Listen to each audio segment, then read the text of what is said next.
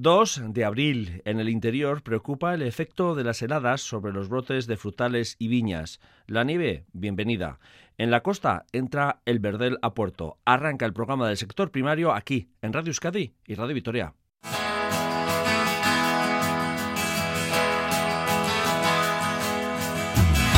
El guisante de la variedad tirabeque no es habitual en nuestras huertas. En el municipio vizcaíno de Bordesola, los hortelanos del programa Guizartelur sembraron el pasado mes de octubre esta leguminosa y les ha dado buenos resultados. Conocemos este cultivo. La Plaza de Durango cuenta desde este mes con un nuevo puesto de venta que lo gestionan los propios agricultores y ganaderos de Durangaldea, asociados dentro de Soloco han tomado la iniciativa de dar una oferta diaria de producto de cercanía y de temporada para los clientes de este mercado. Y hablamos del cuidado y el manejo de los alcorques urbanos con nuestra técnica agrícola El Bilbao. Desde ayer la luna es nueva y el ciclo lunar es ascendente para toda la semana. Esto es Lurvisía en la realización técnica de audio nuestra compañera Unañi Uriarte y Bargaray y ante el micrófono Unai Ugarte Zumárraga. Saludos. Lurvisía, arroba,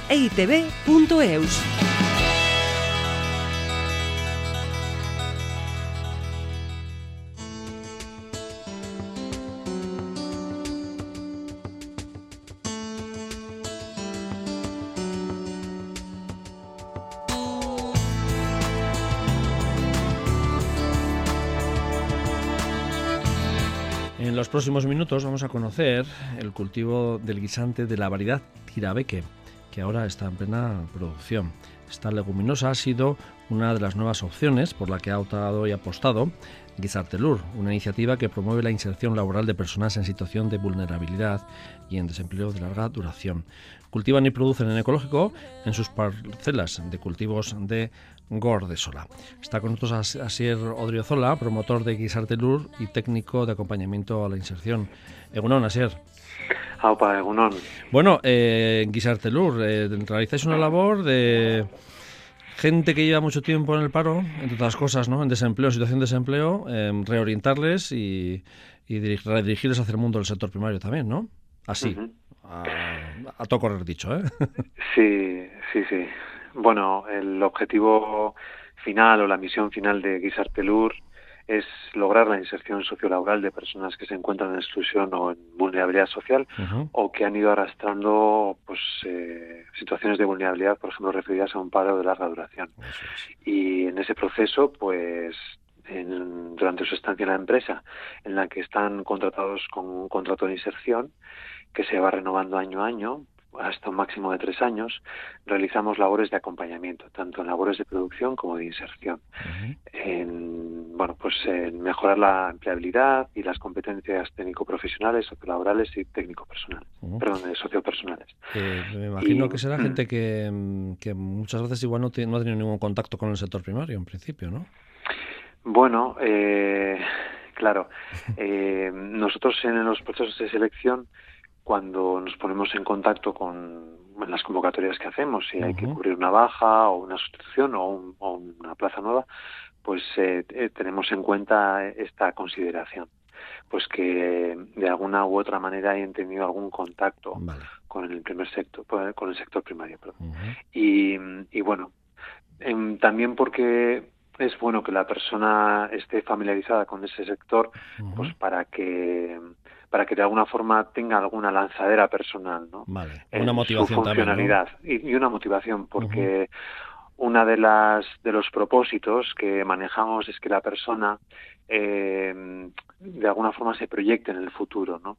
En un hipotético puesto eh, dentro del sector agroalimentario o agroecológico o sector primario. Claro, porque vosotros tienes un poco por el cultivo y producción en esa línea, ¿no? Eh, ecológica, ¿no?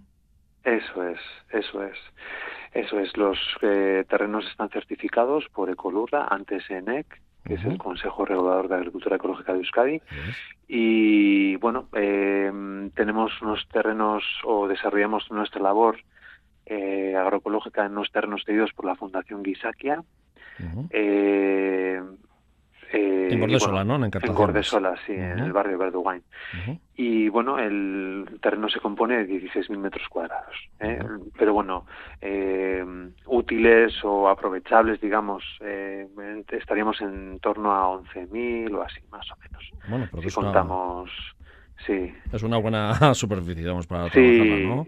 Sí, sí, sí, sí. Es una buena superficie que nosotros conjugamos tanto con cultivo protegido bajo invernadero como cultivo al aire libre. Eso te iba a preguntar. Mm. Y también fruta, ¿no? Creo que trabajáis la fruta, ¿no? Sí, el fruto pequeño, eso es. Vale, perfecto. Eso es. En 2019, cuando comenzamos, hicimos la plantación de, eh, bueno, en dos fases, en 2019 y 2020, unos 360 metros cuadrados de fresa más o menos, y luego, que es una fresa eh, variedad francesa, Mara de Bois, y luego... En 2019 también eh, plantamos unos 400 frambuesos de la variedad polka.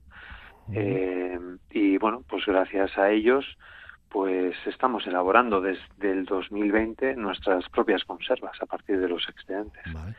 Así que... Porque entonces no solo os dedicáis a lo que es la, producción hortícola ¿no? y al diseño y a la puesta en marcha, sino también a, esa transformación en las posibilidades que se da.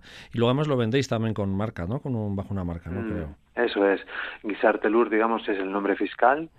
Eh, y mm, Biosaki, que viene de bio, de ecológico, y Saki de Gisakia, de ser humano, eh, pues es nuestra marca ecológica, que utilizamos en todos los productos ecológicos, tanto en las cestas con producto fresco y luego también en los productos elaborados, que son las conservas. Tenemos cinco gamas de conserva. Cinco gamas de conservas. Pues, trabajo no falta, desde luego. Eh, Así es, vamos un poco, si te parece, con este guisante tirabeque, que es lo que me ha mm. llamado la atención, que os había visto en vuestros posts eh, de vuestras redes sociales, eh, que es una especie entre, no sé si judía verde y guisante. Mm, tú nos contarás un poco. Sí, así lo catalogan. También son conocidos como bisaltos.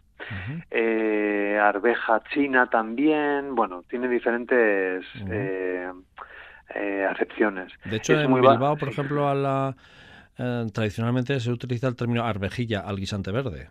También, también.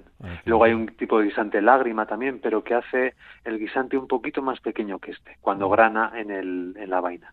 Es un guisante muy valorado en Francia y a nosotros, pues bueno, eh, a través de una cliente cuyo tío se dedica, bueno, pues en sus ratos libres a la agricultura, eh, seleccionó una variedad de guisante, que es el tirabeque, que yo ya lo conocí en alguna huerta ecológica del Arrabecho, y ya me ah. hablaron de sus, de sus excelencias.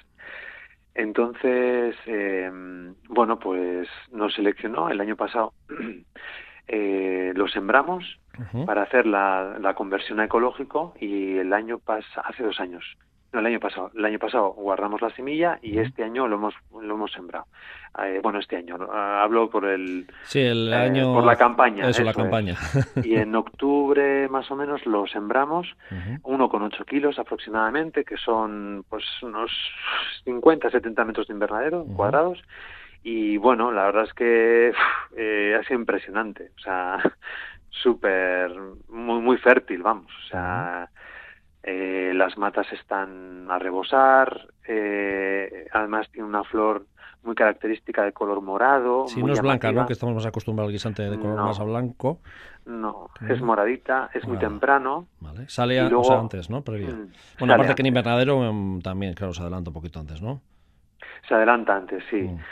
Nosotros el, guisante lo estábamos esperando para finales de abril, principios, finales de marzo, principios de abril, pero este ha llegado a finales de febrero.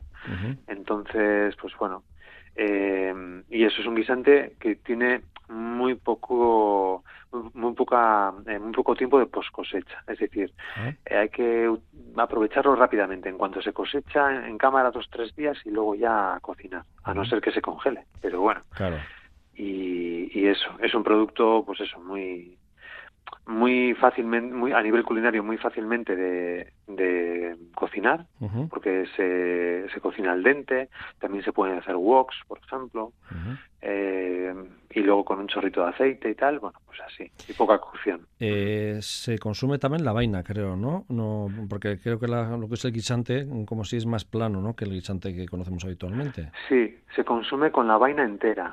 con la vaina entera, sí, sí. Nosotros, eh, a través de esta cliente, su tío eh, lo cultivó con el, digamos, alineadamente con el calendario lunar. Y, bueno, pues eh, nosotros lo que hemos observado es un guisante muy vigoroso, muy potente. y sí que es cierto que aquí a nivel cultural la gente no está muy familiarizada con él. Y lo hemos visto en nuestra clientela que poco a poco ha ido entrando. Había gente ya gente igual de mediana edad que lo conocía y sí que nos lo pedía. Eh, jo pues quiero quiero probarlo y tal. Pero pero sí sí es un guisante bueno pues eh, que tira hacia lo dulce y luego es ligeramente crocante con los granos ligeramente desarrollados entonces, pues bueno. A la hora del manejo en la, en la huerta, eh, ¿hace mucha mm. mata? Eh, ¿Necesita mucho cuidado? O... No, no, en realidad, de hecho, este guisante, lo que nos está sorprendiendo, em, normalmente el guisante suele adolecer de oidio en el final del cultivo, que es una enfermedad eh, fúngica, como, como si tuviese ceniza en la hoja. Y este, no, no, que va, o sea, tiene una sanidad vegetal impresionante, un vigor, en la verdosidad, o sea, ya tenía que estar empezando a envejecer y no lo hace. y, bueno, me, eh, digamos que el, el conjunto de todas las matas que y tallos que están plantados están todos verdes, eh, con un verde muy intenso de clorofila. Y vosotros a la hora de cultivarlo habéis habéis mirado un poco el tema de la biodinámica, como decías de o la luna o alguna cosa de estas. Mm, no, no, no porque, mm, bueno, sí que la tenemos en cuenta, ¿eh? Ah. La biodinámica energética, de alguna forma la tenemos en cuenta en, la, en los semilleros que hacemos todos los años, que siempre lo hacemos en luna decreciente.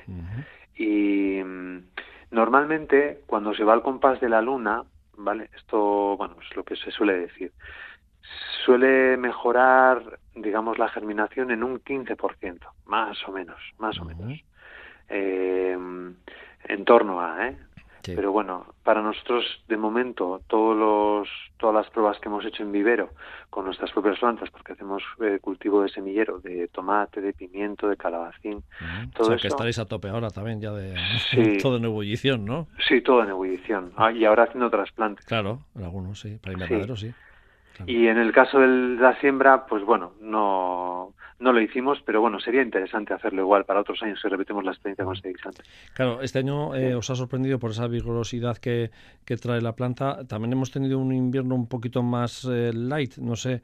Eh, claro, no tenemos la comparativa de otros años, que, mm. eso también lo puede decir, y que bueno, debajo del invernadero, pues del plástico, pues no es lo mismo, ¿no? Que si hubiese sido en el exterior, ¿no? Claro, en el exterior, tanto el cultivo de guisante como el de espinaca son dos cultivos un poquito controvertidos con las temperaturas. Y necesitan siempre ahí en torno a 15, 17 grados. Entonces un cultivo, hay gente que lo ha intentado en la calle que le ha ido muy bien, pero yo la experiencia, bueno, desde mi experiencia y luego la experiencia a mi alrededor de gente profesional y gente amateur que lo ha intentado, en nuestro contexto no lo ha conseguido. eh, y, bueno, pues eh, se suele sembrar en torno. Nosotros lo hacemos en octubre más. Octubre, sí, aproximadamente. Sí, sí. Y luego a nivel de climatología, lo que hemos experimentado este año, eh, no lo sé, por lo menos en Gordesola eh, hemos tenido bastantes días de helada. Y con eso hay que tener mucho cuidado, porque si te adelantas en los cultivos, Mm, no prosperan. O sea, si, si adelantas, por eso la patata muchas veces hay que tener mucho cuidado con ponerla en marzo, porque si hiela, te la cargas. sí, sí, sí, Entonces hay que tener mucho cuidado. De hecho, esta semana hay caída de temperaturas y chubascos y habrá que estar un poco atento. Pero en invierno ha habido, sí que ha, helado bastantes días y, y con, sí, sí, heladas. Además se veía. Es un poco también como la floración, ¿no? Y que si se adelanta la floración y hay unas mm. heladas, pues a veces ya está el fruto cuajado, pero como hay helada, pues se va al traste, ¿no? Y ahí hay, hay, peor solución que con la patata, que la patata igual puedes ponerlo otra vez un poquito más tarde, tal vez, ¿no? Pero tiene, tiene, su cosa. Y luego, eso es, y luego las heladas también, eh, con algunos cultivos en el exterior, hay que tener mucho cuidado, porque, mm, por ejemplo, con las coles lo hemos percibido. Eh, por ejemplo, eh, las hemos plantado cuando procedía y luego a las heladas le, le, sucedió una subida de temperatura en Navidad, no sé si os acordáis. Sí. Que, bueno, pues eso produjo bacteriosis. Oh. Y esa caída y subida de la humedad en la planta es fatal. Eh, sobre todo en los frutos que tienen pella, que tienen cogollo, como la coliflor, el romanesco, el, brócoli, lo, quema directamente. Bueno, lo quema, la helada lo quema, pero luego si, si además se acompaña de temperaturas elevadas o cálidas, aparecen los, los hongos. Y es y es muy muy problemático, la verdad. Vale. Eh, Asier, decías también que tenéis guisantes eh, puestos, los guisantes habituales, ¿no? El guisante verde. Eh, no, no, este, este año normalmente dedicamos el espacio de invernadero a un tipo de guisante. Siempre ha ah, sido el guisante convencional. Vale. Pero este año, bueno, como teníamos este guisante, pues hemos hecho la prueba. No sé, habrá que valorar para años posteriores. A nivel de sanidad vegetal hemos observado que es un guisante con unas características excelentes de respuesta de todo pero bueno, hay que encajar un poquito su adecuación eh, comercial, a ver cómo lo hacemos. Eso es importante, que como se puede producir, se puede producir, eh, puede haber sustos por el camino de la meteorología, pero luego hay que venderlo y si no vendemos, pues no, claro, no hay posibilidad, es importante. Eh, por cierto, aquellos que nos estén oyendo, Biozaki, eh, ¿dónde, los frutos Biozaki, ¿dónde se pueden comprar? Bueno, nosotros, bueno, nuestro correo electrónico es biozaki o biozaki eh, con K, arroba Caritas B, Caritas B de Barcelona y de Italia, eh, de caritasvizcaya.org. Y, y nosotros eso, eh, preparamos testas ecológicas abiertas, sin ningún compromiso de periodicidad, y, para entregar tanto a domicilio como en centros de trabajo, en el Gran Bilbao y en encartaciones. Y también llegamos a Arceniega, por cierto. Bien. Araba, que está ahí pegadito, muy bien. Digo para que nos estén oyendo eh, y tienen esa posibilidad. Pues así, Rodrigo Cela, promotor eh, ahí en Guizartelur y técnico de acompañamiento a la inserción. Muchas gracias por acercarnos eh, vuestra labor y también por bueno, ese guisante tirabeque que bueno, poco a poco, y la verdad sí que se está viendo, sobre todo en la nueva cocina se utiliza bastante este producto y en la cocina también asiática también lo, lo consumen bastante. Sí, también. sí, sí. Muchas gracias, Asier. Un placer. Venga, ahora, ahora tierra, mar y aire. Lur en Radio Euskadi y Radio Vitoria.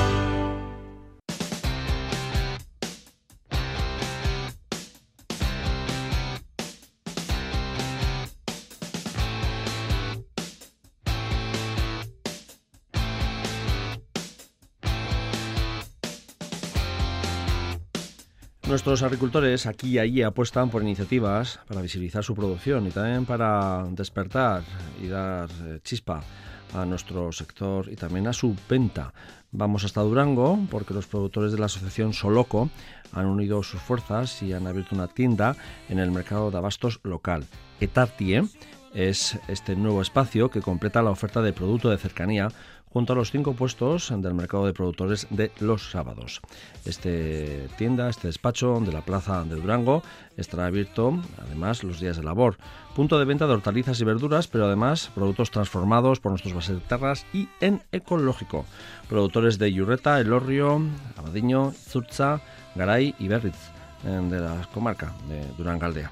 Urdaspal Albertis, miembro de la Asociación de Productores Agricultores eh, Soloco. Egunon, eh, Bueno, eh, desde luego o uno se espabila o, si, o sale al mercado o si no, no, hay forma también de activar, ¿no? En este caso, queréis dar un poco de, chispa también, ¿no? Al mercado de Durango.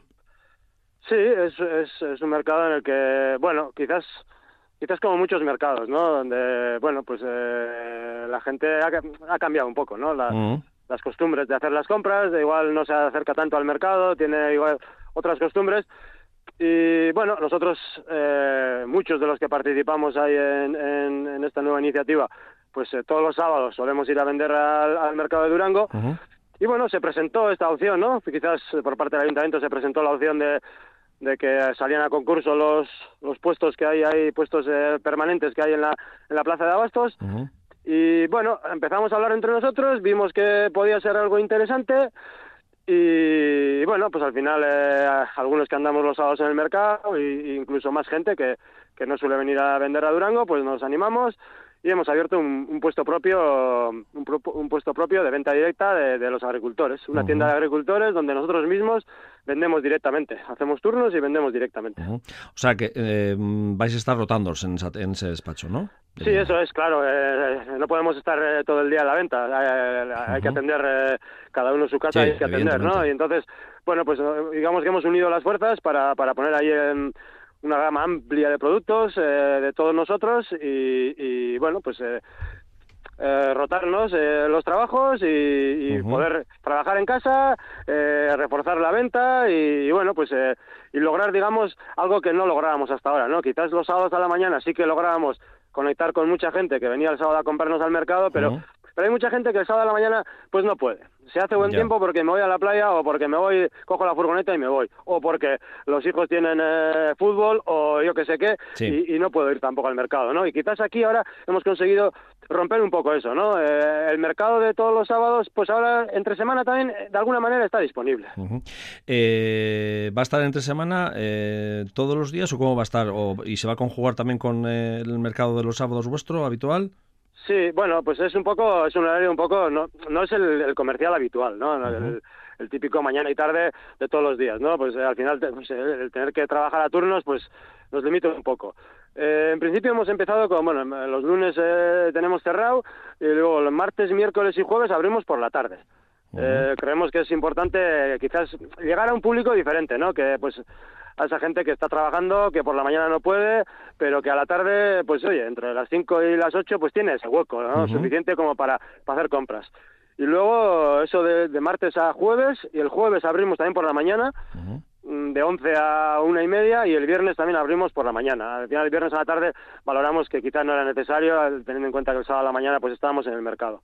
Y luego ahora, eh, las primeras cuatro semanas de apertura, justo hasta, hasta las vacaciones que se nos presentan ahora dentro de nada, pues hemos decidido abrir también los sábados a la mañana un poco, bueno, una, una especie de presentación, un poco de la gente, de decirle a la gente que nos viene todos los sábados a la mañana, decirle, oye, mira, hemos entre todos nos hemos organizado y, esta nueva opción tienes disponible entre semana, ¿no? Entonces, bueno, para dar a conocer un poco a, a nuestros clientes de los sábados de decirle, oye, entre semana también puedes obtener mis productos si te, si te interesa.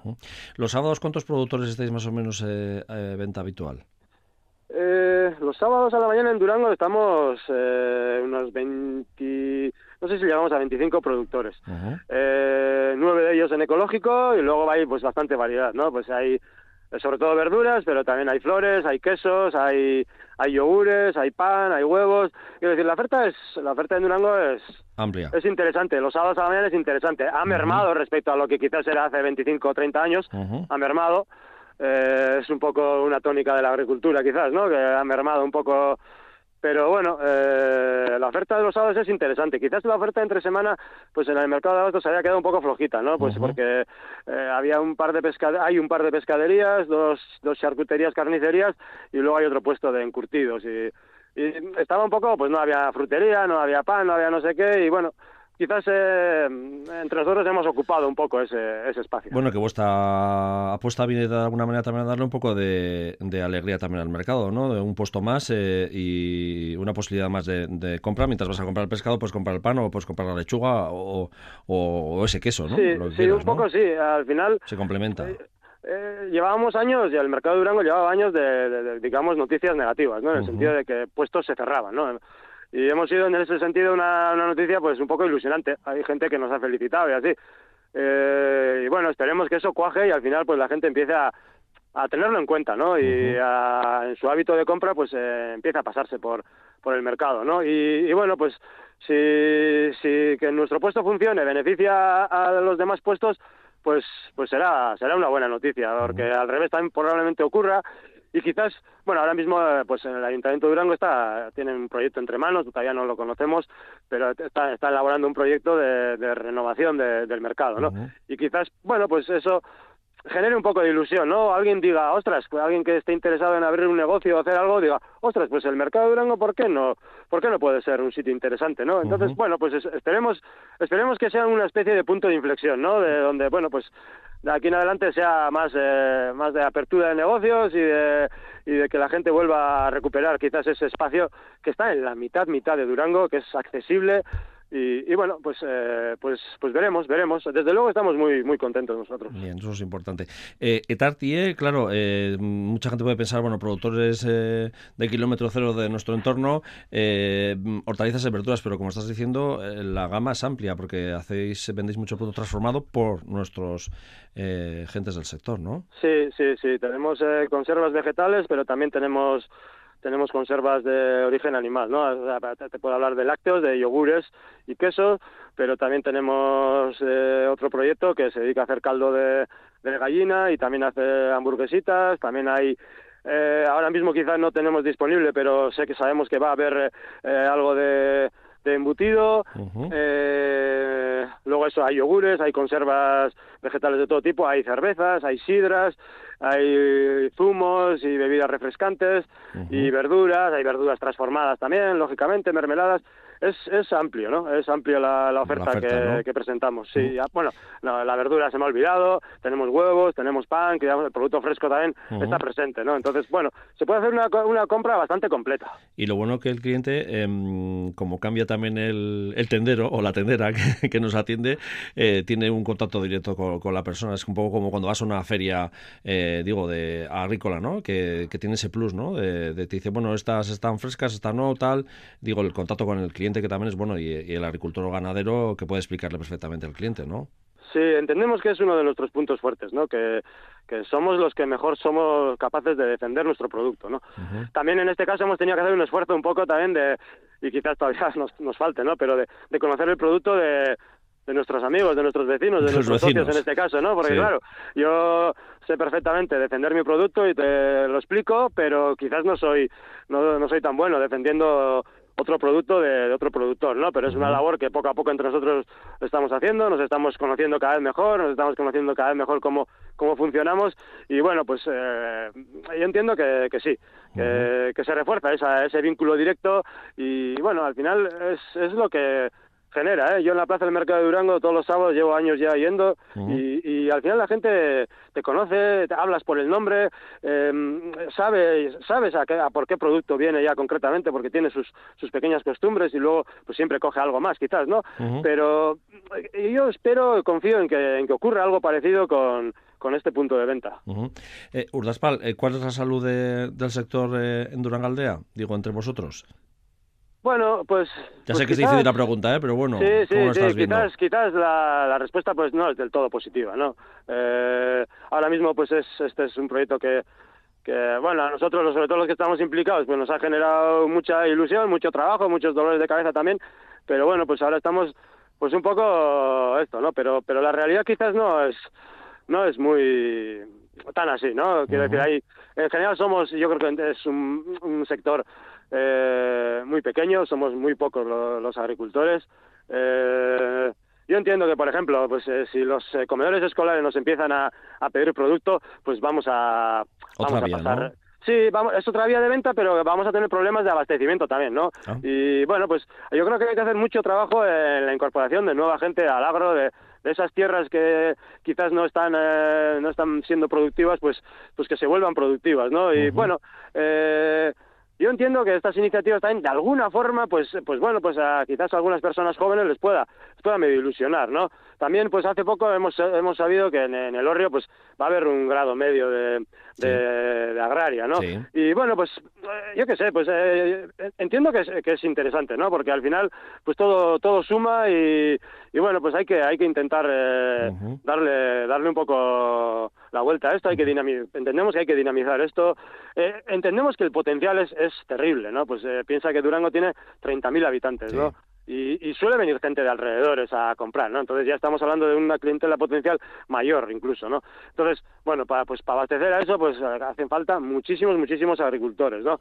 eh, bueno, esperemos que sea una dinámica de que de que la, la oferta tire un poco, eh, o sea, la, la, demanda a ver si tira un poco de la oferta, ¿no? Y empiece la gente a, animarse a producir porque ve que, que, es, que es una salida un, posible trabajo que, que, puede tener satisfacciones, y, un salario un salario digno y unas condiciones de dignas, ¿no? es, es, un objetivo que también debe, debe ir parejo, ¿no? No puede ser que, que la agricultura muchas veces no, no sea no se no se apuesta por la agricultura porque se dice, uff, yo elijo otro trabajo porque va a ser va a ser mejor, ¿no? Pero bueno, eh, tenemos que reivindicar también que, que también se puede vivir dignamente, bien y con satisfacción de, de esto, ¿no? De la tierra y bueno, pues eh, pues a ver si convencemos a más gente. Solo que sois jóvenes y, la gente que estáis sois gente joven, digo joven. No tan joven. En el sector agrario de 40 mm, para abajo, un poquito para abajo. No, tenemos dentro de Soloco hay gente que está bastante cerca de la jubilación también. ¿eh? Ah, vale. Eh, Soloco es una asociación que se creó hace poco, pues impulsado por otra asociación.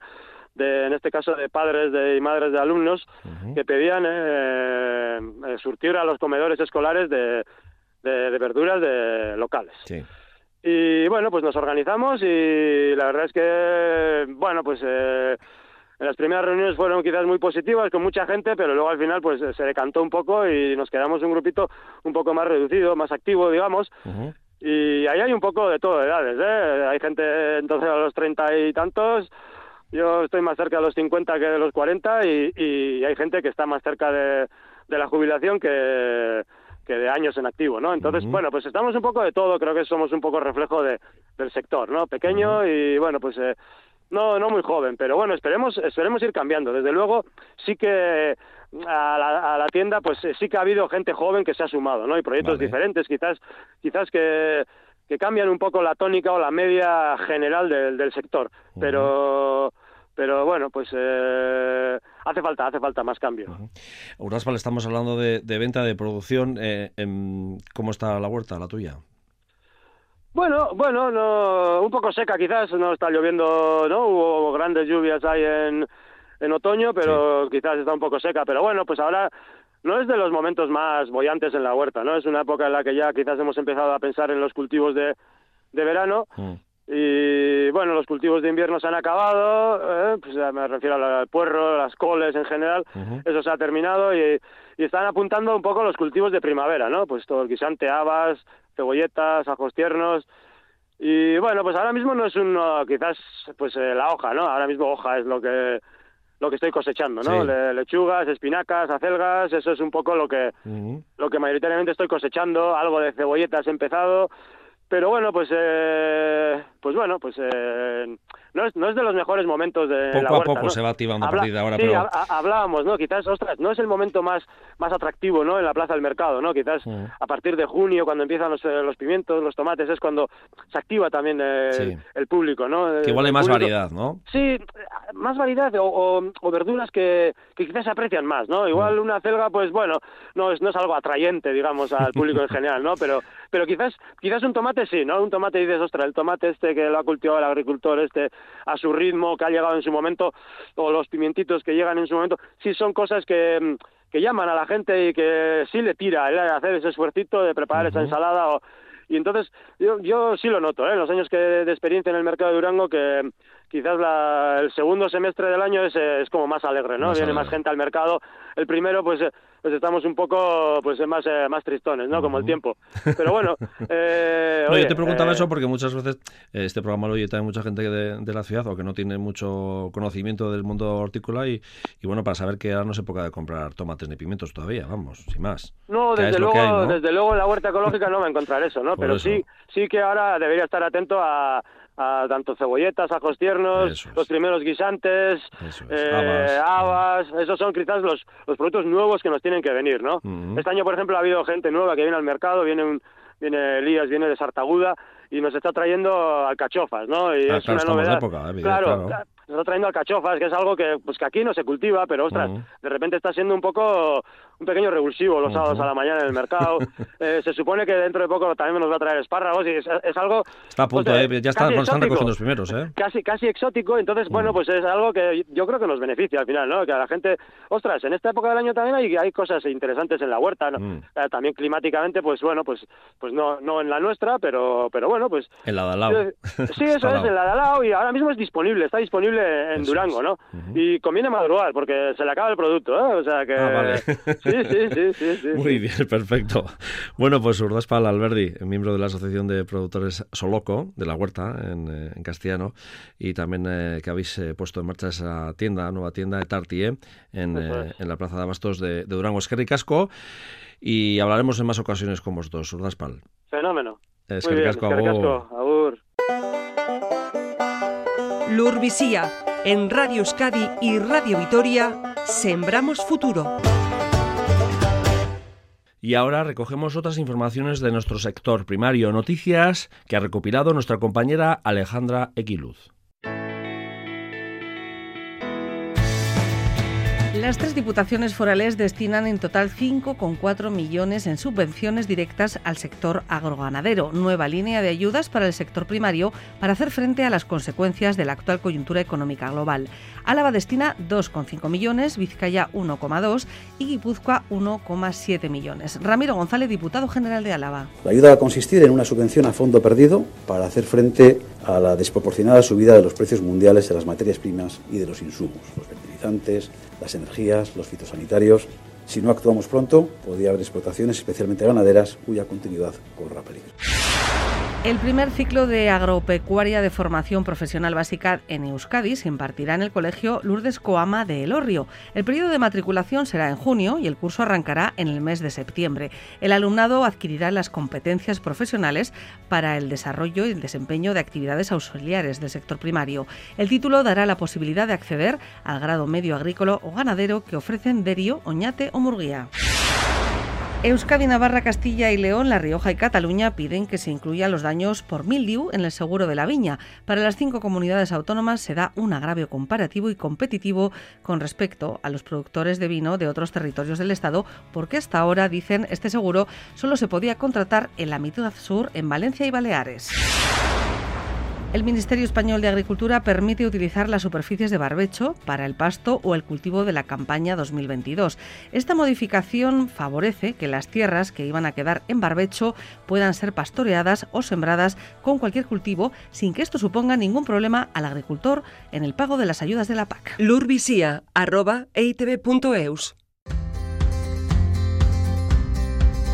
La flota de bajura vasca ha salido a faenar esta semana. Los barcos llevaban más de una semana amarrados por la huelga del transporte. Había ganas, así lo manifestaban los arranzales a pie de puerto de Guetaria antes de partir. Fernando González e Igoitz Irigoyen. Y a ver si cogemos el verdel, que nos queda, el cupo de verdel, y seguiremos con la anchoa, las dos cosas a la vez. gu lanian ba, dana nahi dugu itxaso arraia arrai harrapatu, diroa irabazi, ba, bizi, ez? Los arranzales han podido vender sus capturas en las lonjas y no han tenido problemas de distribución derivados del paro del transporte. Pero el verdel y la anchoa no están en nuestra zona costera. Eugenio Elduayen, presidente de la Federación de Cofradías de Pescadores de Guipúzcoa. Lo que ha salido más ha sido en la zona de Cantabria. Ya está cogiendo el camino para oeste y ahora el, problema es que si tenemos que ir más lejos, pues el gasto es mayor y con el precio del gasto que está, pues el martes, la mayoría de los barcos de Ondarribia, Guetaria y Ondarroa llegaban cargados de verdel. En Lonja ha rondado de media el euro y 45 céntimos el kilo. Iñaki González, Manuel Martirena y Gorka Irazoki. Sí, pues nos han entrado 6-7 eh, barcos, eh, la mayoría con una cantidad de 30.000 kilos por barco de verdel. Eh, los precios han andado entre 1,53, que han sido las cajas, hasta 1,36, 1,32. Bueno, un ondo. Ekardugu eta 2.000 kilo verdel, bueno, bermeon gainean hartu dugu. Bermeona, emendikan bermeona es zerrez, pero bermeon ya ha Sí, es verdel joven, pero, pero bueno, pero es buen verdel, es buen verdel de campaña. La venta, bueno, no está mal, no está mal. Con esto tenemos unas tasas y eso ayuda también al precio. En Radio Euskadi y Radio Vitoria, Lur Visía, el campo en tu casa.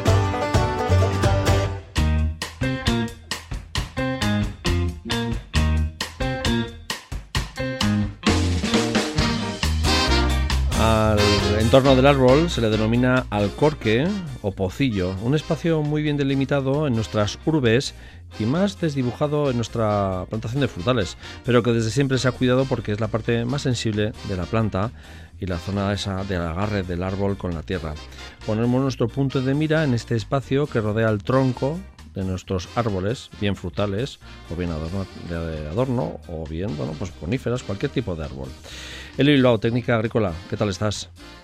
Hola, Unai.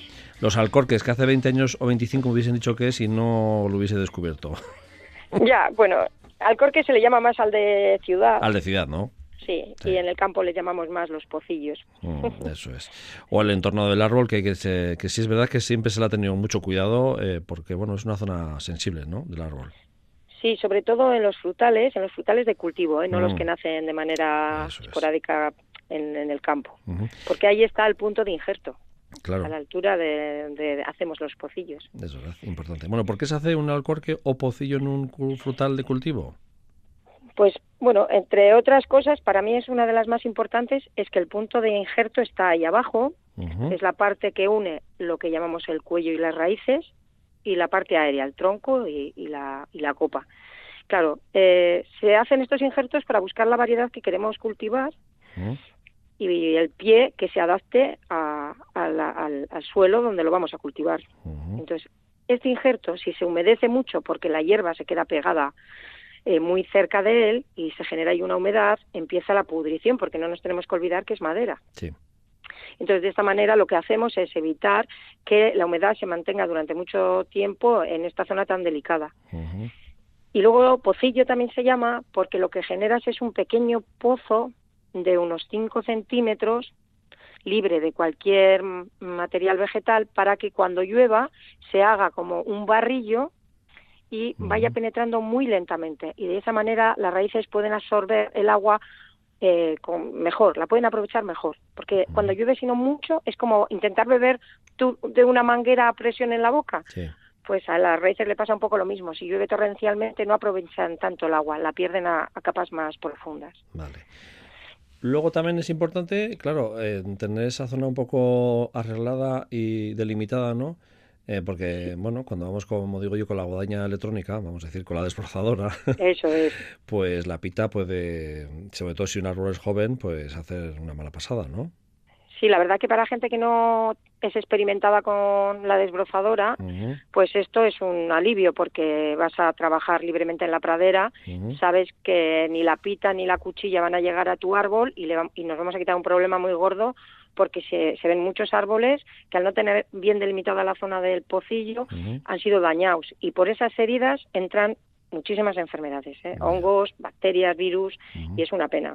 El que tira de guadaña más o menos lo tiene controlado, pero ya hay pocos que tiran de guadaña. Sí.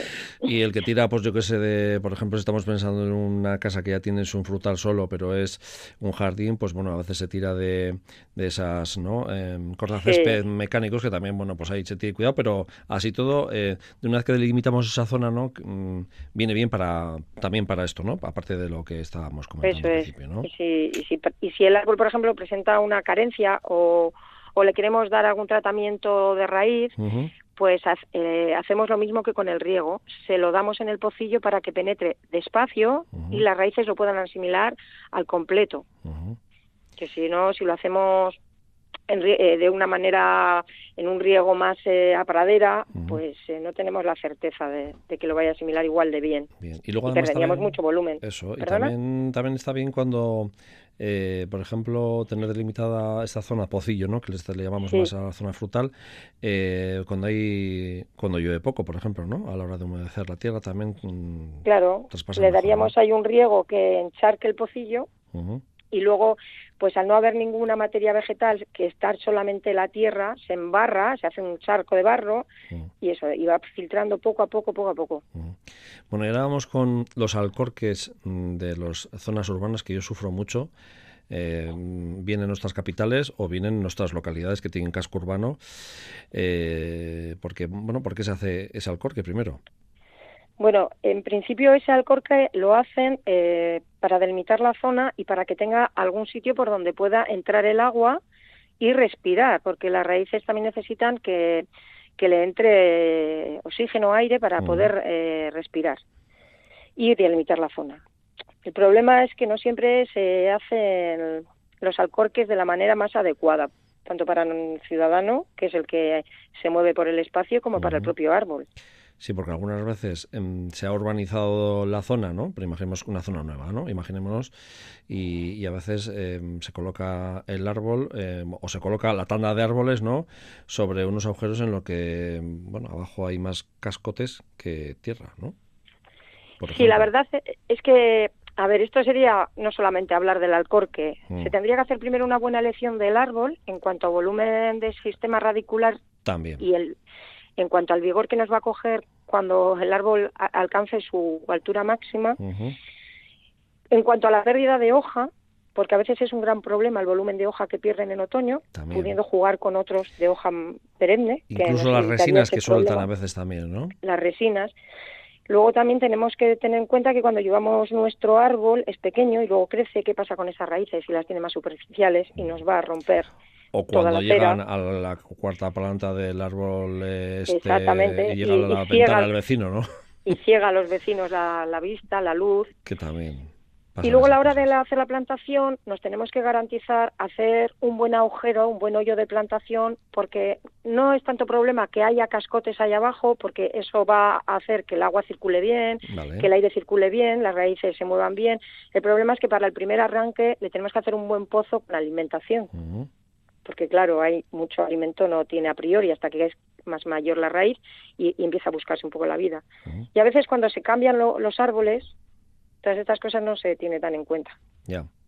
quitamos igual el primero que se puso si se hizo bien el agujero tal pero luego ya es meter meter para para la calva para cubrir la calva Y luego Y también luego, a veces ha habido modas, ¿no? De poner un determinado tipo de árbol Sí. en determinadas eh, ciudades, de, bueno, urbanas, o zonas urbanas de, de nuestra geografía que no están tan adecuadas a, o a- Sí. adaptados a hubo nuestra una época que, en todas partes estaban los, los plátanos. Eh, los como, vemos pues en Bilbao los tienes todo el arenal Sí. y ahora yo creo que se busca más un contraste de colores un árbol de menos envergadura e incluso un árbol más de hoja per- eh, perenne Y para mí para mí es más adecuado que sea de hoja perenne porque Sí, que, a ver, así que- tenemos el, adorno que buscamos y nos quitamos el problema de, del suelo lleno de hojas. que el árbol caduco lo puedes dedicar más a una zona que sea más ajardinada, ¿no? Que tenga un jardín más grande Sí. en la urbe, ¿no? Que sea A un parque. ¿no? Más grande Sí. o una zona de montes que tengamos cerca de, de la, de la localidad.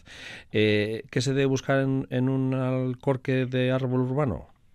Pues bueno, si buscamos el bien del árbol, la sanidad del propio árbol, tenemos que permitir que ese alcorque deje entrar el agua, el aire y, y en algunos casos, pues algún alimento, algún abonado que le quiera dar el- los jardineros eh, o, o algún tratamiento que le tengan que dar por riego los jardineros.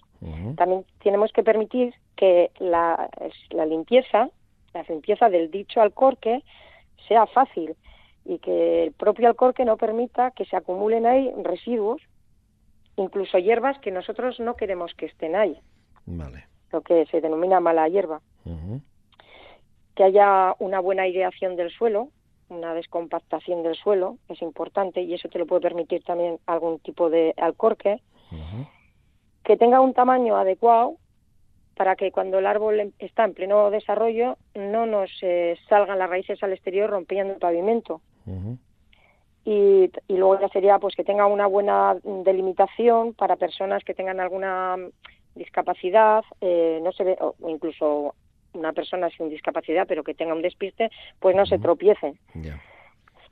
Hubo una también, época bueno, pues, que se pusieron de moda ponerles como unas planchas, ¿no? Eh, depende de ciudades, ¿eh? Eh, localidades. Como unas planchas, cuatro planchas ta, ta, ta, de metálicas, ¿no? Eh, que sí verdad que había agujero, ¿no? Eh, que corría, mm, no sé si... Y luego había, otras, había otra época en la que también se ha puesto de moda como una especie de, mm, una capa de... eh, no sé si es brea, no es, no es una brea, ¿eh? es un tipo Sí, de eso- material. esos son los estabilizados, que los Ah. usan también en los parques infantiles. Vale. que Son como acolchaditos. Eso es. ¿Y esos son aptos? O sea, bueno, el árbol vive bien. A ver, para que el árbol viva bien tiene que no compactarse el suelo, no acumularse basura, entrar el agua y el aire y también estaría bien que, que no que no le llegasen los detergentes de cuando se manguean las calles Ah, claro. el exceso de humedad del mangueo de las calles. Y esa gente que orina también a los árboles en Claro, determinadas horas, ¿no? animales y, y- y personas. Y, persona- y de dos pies también, sí. Eso es. Entonces, claro, eh, ideal, ideal, en un, no hay ninguno. Pero a mí los que más me gustan estarían estos que te digo que se llaman estabilizados, que es este material que tiene un poco como de elasticidad. Sí, eso el es. Cuando el árbol se empieza, empieza a crecer y sus raíces empiezan como a buscar espacio, sobre todo la parte que se, que se que está más pegada al tronco, se puede abombar, pero no sale a la superficie rompiendo eh, pavimentos ni aceras. Se abomba, este estabilizado. También es poroso, entonces le deja entrar el agua, pero de una manera suave, parecido a lo que sería un alcorque de tierra, no una torrentera de agua. Y también respira.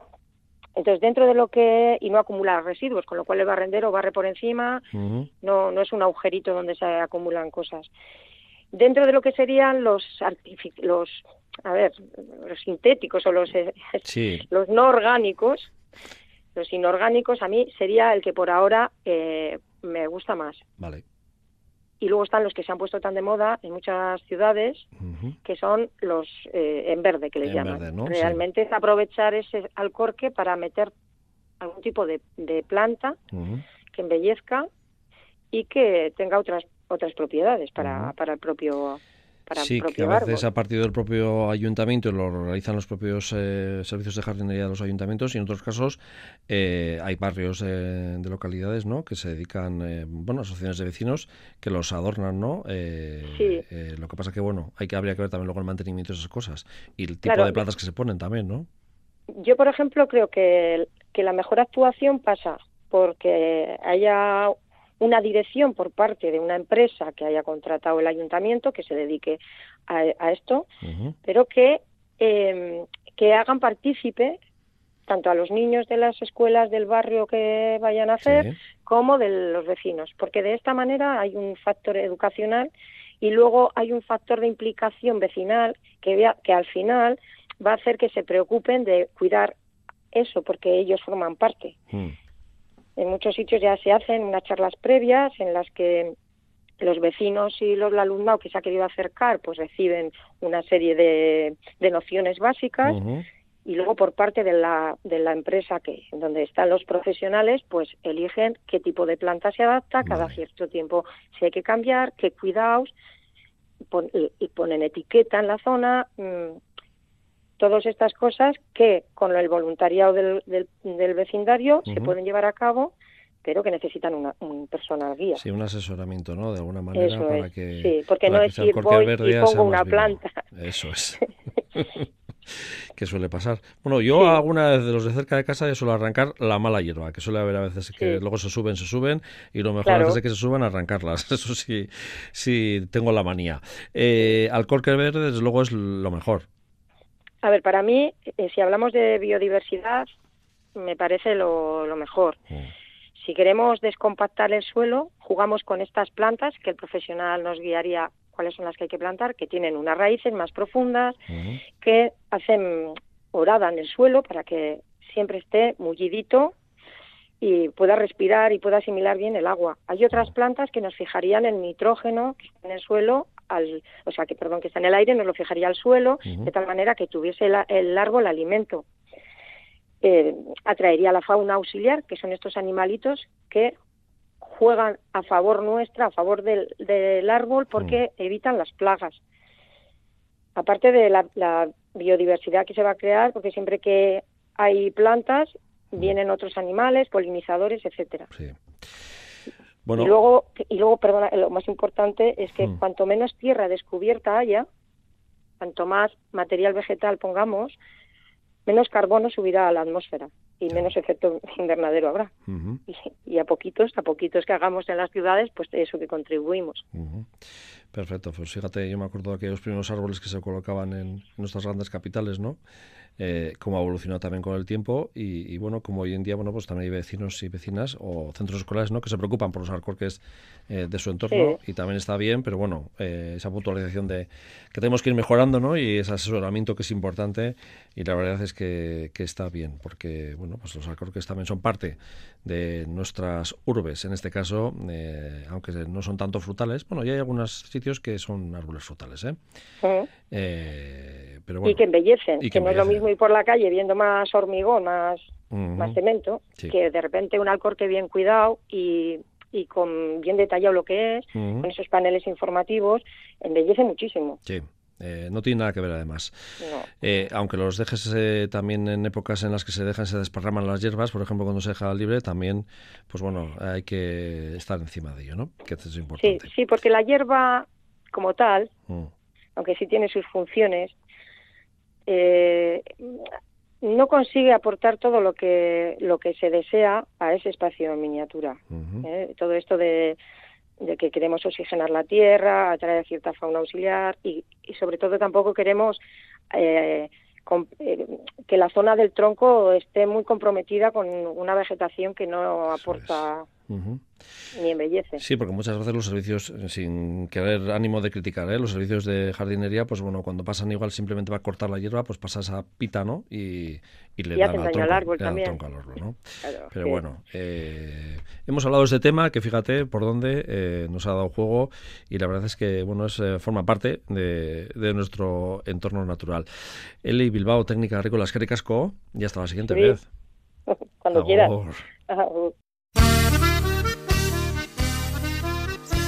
Korrikak gure herrietan barrena darrai, tipitapa aurrera. Y hasta aquí lur bizia, asteburua ona pasa, datorre larun batera arte, ondo izan, agur eta osasuna. Ona aukera jalgia di euskaraz, laga erdara, bizi ganoraz. Ez egin galde guzen bat lagunote, irekin asko, izan gaitezke. Itxasoan, uratarea, euskara ere gurea denona da kaleko ondartza gerorantza. Guazen korrika ona aukera jalgia di euskaraz. Laga